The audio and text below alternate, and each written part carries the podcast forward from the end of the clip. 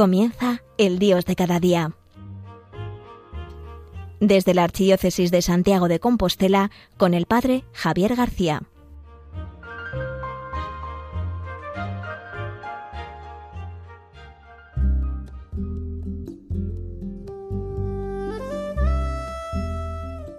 Muy buenos días a todos, queridos oyentes de Radio María. Javier García hablando desde Santiago de Compostela, en el Dios de cada día.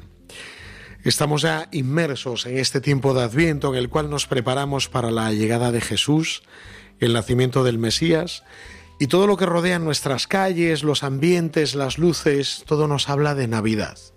La liturgia de la Iglesia también nos va marcando el paso a, a esa espera, a preparar el camino para el nacimiento de Jesús.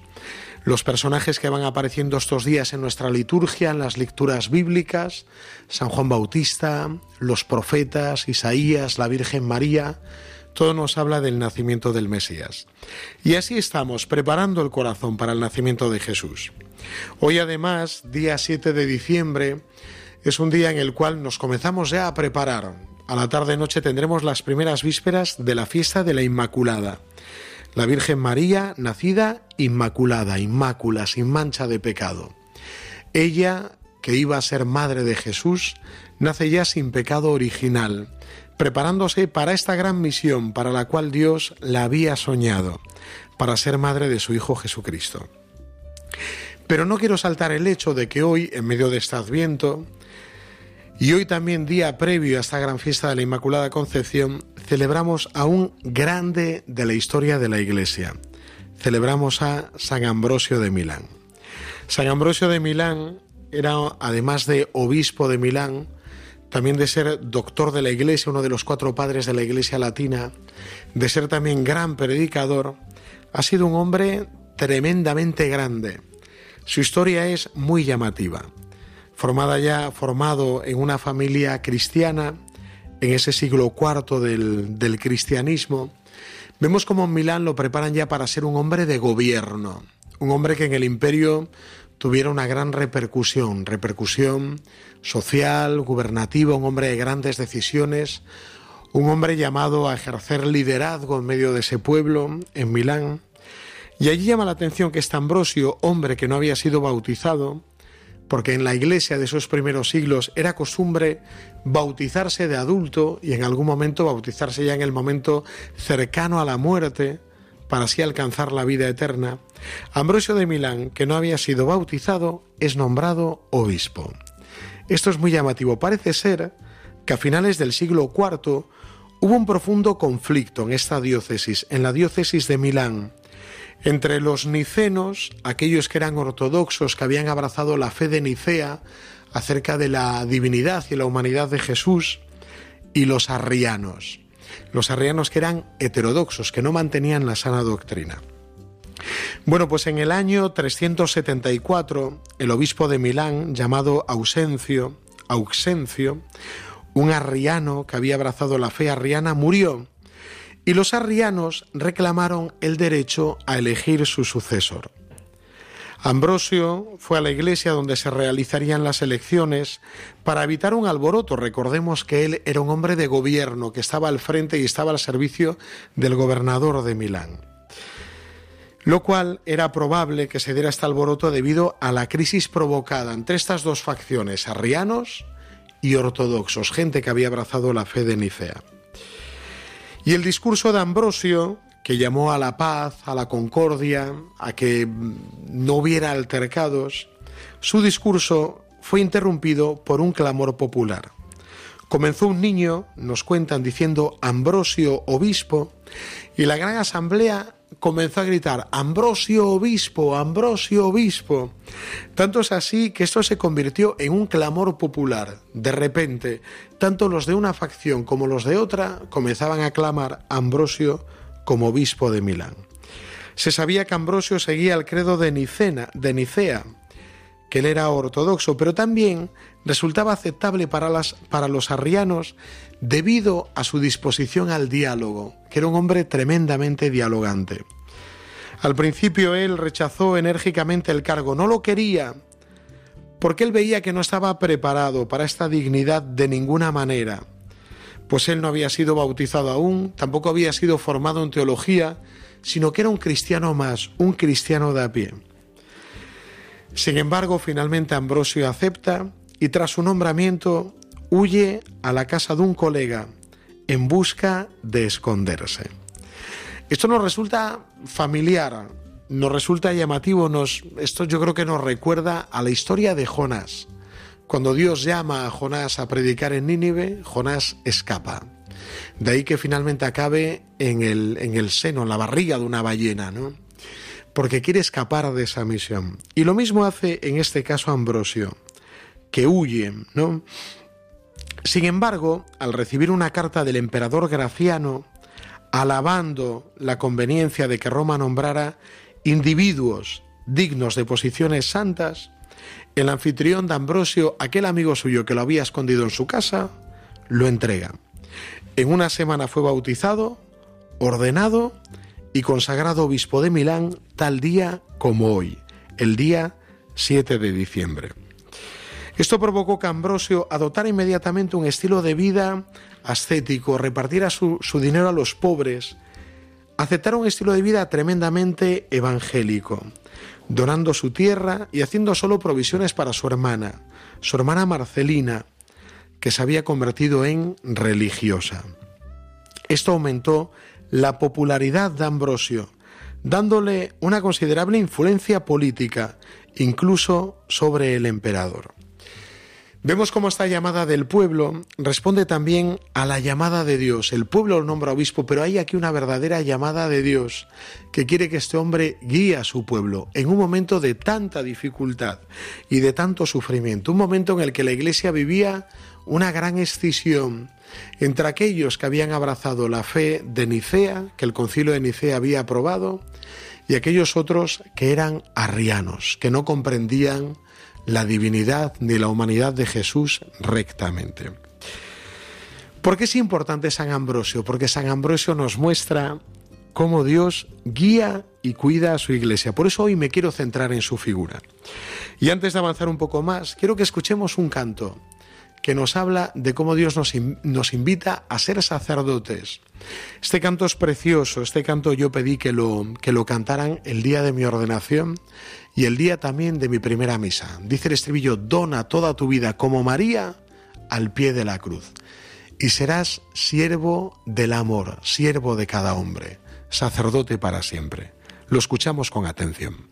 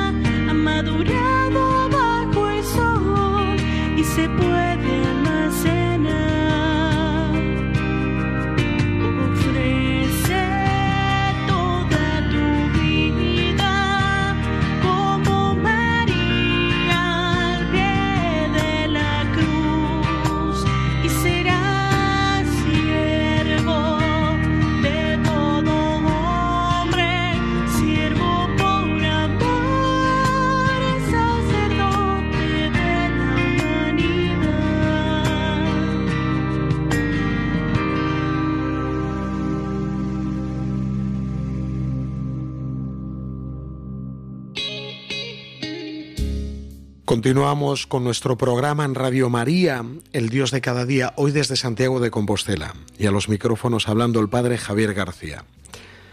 Os hablaba en la primera parte de San Ambrosio, al que hoy celebramos, obispo de Milán, un hombre que fue escogido, un hombre llamado a ser líder en medio del pueblo, un líder social, un líder civil, es llamado por Dios para desarrollar su misión como obispo, pastor de su iglesia. Además de la vida entregada que nos hablaba, que hablaba antes de, de San Ambrosio, que cambia todo cuando recibe esta misión, comienza a vivir de una forma muy evangélica. Sabemos también que él fue un gran evangelizador, no solo a través de sus escritos, sino sobre todo a través de sus catequesis, de sus enseñanzas. Mismo sus catequesis llegaron a seducir un corazón tan inquieto como fue el corazón de San Agustín.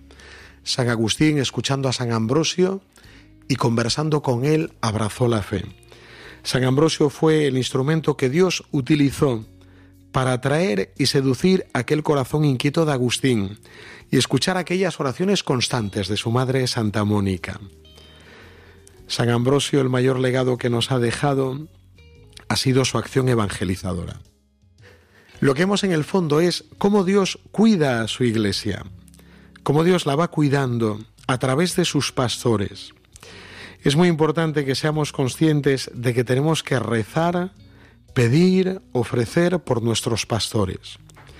Dios manifiesta este pastoreo sobre su iglesia en la figura de nuestros obispos, de nuestros sacerdotes, por los que tenemos que rezar, hombres del pueblo de Dios, entresacados y llamados del pueblo, que están llamados a vivir una vida santa, y una vida también que nace de la debilidad, de la fragilidad, de su pobreza, pero una vida santa.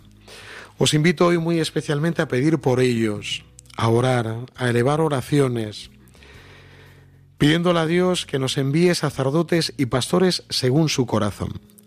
Consciente también de que Dios quiere guiar y pastorear a su pueblo, nombrando de entre ellos a pastores santos, guiándonos con su mano providente. Yo quiero leer la historia de una forma providente, ver cómo Dios ha guiado a su iglesia, ha guiado a su pueblo, pues de una manera en la cual la providencia se ha manifestado con mucho amor y con mucha delicadeza. Dios ha mandado lo que la iglesia ha necesitado en cada momento. ¿eh? Necesitábamos un papa que fuera capaz de aunar a todo un pueblo, pues Dios ha mandado ese papa. Necesitábamos un pastor capaz de entender a su pueblo, pues Dios lo ha enviado, ¿no? En ciertos momentos de la iglesia, de cierta tensión, Dios ha mandado grandes pastores para poder guiar a su pueblo. Y estos pastores, a veces con mayores errores o con mayores aciertos, pues han sabido guiar sabiamente a su pueblo. Vamos a confiar en esta providencia de Dios que se manifiesta en esta llamada. El padre Nieto, jesuita, solía decir que es un milagro que la iglesia se mantenga siglos después después de que ni siquiera ni los apóstoles ni los sacerdotes con nuestros pecados hayamos conseguido hundirla, no hemos conseguido acabar con el proyecto de Dios. Dios lo ha mantenido, Dios ha cuidado a su iglesia en su providencia a través de sus pastores. Por eso nuestra función no solamente la de obedecer a Cristo cabeza a través de sus pastores, sino que es también rezar por ellos, pedir por ellos. ¿Cuántas veces hemos juzgado a los pastores? ¿Cuántas veces hemos hablado sin conocer en el fondo lo que estaban viviendo? ¿Cuántas veces hemos creído que su función es fácil, que la labor que realizan es una labor sencilla? Y en realidad, ¿cuántas veces los vemos solos? No nos preocupamos de en qué ocupan el tiempo, no nos preocupamos de sus vínculos, de sus familias, de sus amistades, porque en el fondo los pastores también son personas humanas. Vamos a pedirle hoy a Dios que cuide especialmente a nuestros pastores. Vamos a pedirle que les dé un corazón fuerte, semejante al corazón de su Hijo Jesucristo. Que como San Ambrosio sepan cuidar de su iglesia. Que como San Ambrosio no solamente estén eh, iluminados por esas cualidades humanas, sino que estén iluminados por la luz y la fuerza del Espíritu Santo, por lo que el Espíritu Santo va haciendo en ellos, por lo que el Espíritu Santo va realizando en sus vidas. Pensad que nuestra labor, la labor de los pastores, es ante todo no la labor humana, de servicio humano, sino que es una labor del Espíritu.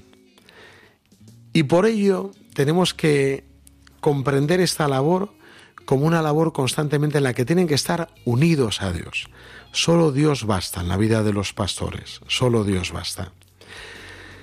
Qué importante es que lo sostengamos con nuestra oración. Vamos ahora a escuchar una canción en la cual nos habla de este texto de Santa Teresa. Nada te turbe, nada te espante, solo Dios basta.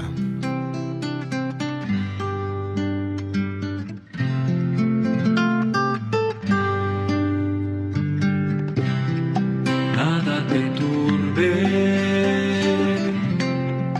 nada te espante, todo se pasa se muda, la paciencia todo lo alcanza. Quien a Dios tiene, nada le falta. Solo Dios basta.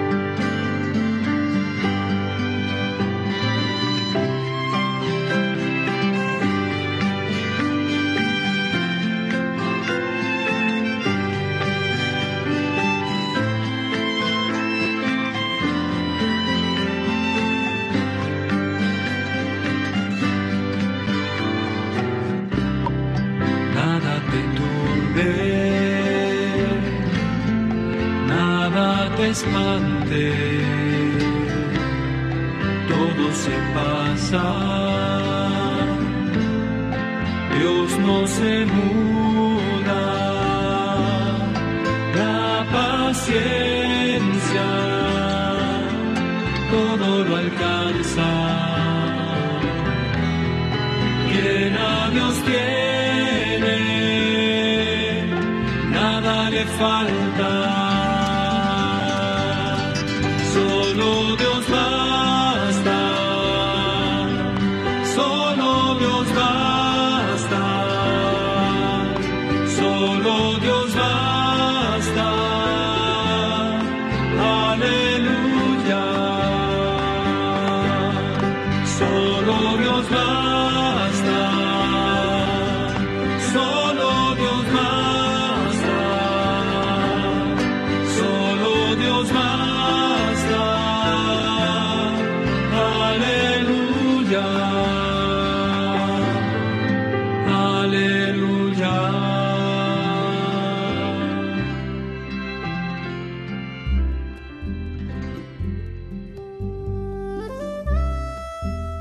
Solo Dios basta, esta es la invitación. No solo en la vida de los pastores, sino en la vida de todo cristiano, tiene que lucir este lema, que solo Dios baste. Ambrosio de Milán, que es el santo al que honramos hoy, era un hombre maestro en, en escrutar la Sagrada Escritura. Él decía que la Sagrada Escritura es un mar que encierra en sus aguas sentidos profundos y todos los misterios de los enigmas proféticos. A él le encantaba explicar la Sagrada Escritura. Una de, las misiones principal de, de los pastores es ser maestros, explicarnos, desgranarnos la Sagrada Escritura. Él tendrá también muchos consejos y nos hablará de que todo lo tenemos en Cristo, nos dice él. Él es todo para nosotros. Es médico, es manantial, es justicia, es fuerza, es vida, es camino, luz, alimento. Así pues, saboreadlo y ved cuán dulce es. Dichoso aquel que espera en Cristo. San Ambrosio, que fue un gran predicador, tuvo la capacidad de conducir a la gente a la intimidad con Jesús. No solo de conducirlo a la intimidad, de provocar que muchos corazones se volvieran hacia Dios. Esa es la misión también de los pastores. Es una misión esencialmente evangelizadora. Conducirnos a Dios, llevarnos a Él. Tenía también unos himnos preciosos. San Ambrosio compuso unos himnos que hablaban de esta belleza de Dios, de cómo todo nos debe conducir a alabarle, a bendecirle. Se levanta la estrella de la mañana y del cielo expulsa las tinieblas. Todo el ejército de vagabundos renuncia al camino del mal. Levantémonos con vitalidad. El gallo despierta al que duerme, amenaza a los perezosos y confunde a los renegados. San Ambrosio nos invita a vivir en constante conversión en una vida nueva, como invitó a San Agustín, a este corazón inquieto y a tantos otros. La invitación es a empezar de nuevo, a arrancar. Esta es la invitación de nuestros pastores. ¿Y para qué nos levantamos? Pues para dirigir nuestra mirada a Jesús. Él es el centro. Uno de sus sermones decía, los brazos del Señor, extendidos en cruz como alas, arrojan una fresca sombra de salvación eterna, como un cortafuegos en un mundo incendiado en llamas. En este mundo incendiado en llamas, los brazos del Señor extendidos en la cruz arrojan la fresca sombra de salvación eterna. Mirar a Cristo, esa es la misión de los pastores, que nos inviten una y otra vez a mirar a Cristo, a poner nuestra mirada en Él. Vamos a pedírselo en el día de hoy. San Ambrosio, que ha sido un grande en el seguimiento de Jesús, vamos a pedirle que nos conduzca Él también a este seguimiento de Jesús. Quizás hoy nosotros seamos estos agustines que a través de las ondas escuchamos esta predicación, que tenemos nuestro corazón inquieto, que andamos buscando, a veces conscientemente, a veces inconscientemente, y necesitamos un San Ambrosio que nos muestre el camino. Los pastores en la iglesia son aquellos que también nos muestran el camino. Vamos hoy a acercarnos a ellos, vamos a pedir por ellos, vamos a escucharles su enseñanza, vamos a pedirles sobre todo que nos acercan y nos introduzcan en el corazón de Jesús, en su intimidad. Juan Pablo II pedía en un jueves santo en el cual escribía como anualmente lo hacía una carta a los sacerdotes, le pedía a los sacerdotes que fueran maestros del Espíritu, que condujeran a este mundo, a cada cristiano, a cada hombre, a la intimidad de Jesús. Hoy te invito a que lo pidas, a que le pidas muy especialmente a la Virgen María, la Virgen Inmaculada, que los sacerdotes sean maestros del Espíritu, que tu párroco sea maestro del Espíritu. ¿Cuánto necesita este mundo verdaderos maestros del Espíritu? Pastores que estén revestidos de esta fuerza del Espíritu Santo, que conduzcan a los cristianos a esta intimidad. Vamos a pedirlo en el día de hoy y lo pedimos por mediación de la Virgen María. Mañana celebramos su fiesta y hoy nos vamos a acercar a ella, vamos a terminar el programa rezando juntos un Ave María. Dios te salve María Llena eres de gracia, el Señor es contigo. Bendita tú eres entre todas las mujeres, y bendito es el fruto de tu vientre Jesús. Santa María, Madre de Dios, ruega por nosotros pecadores, ahora y en la hora de nuestra muerte. Amén.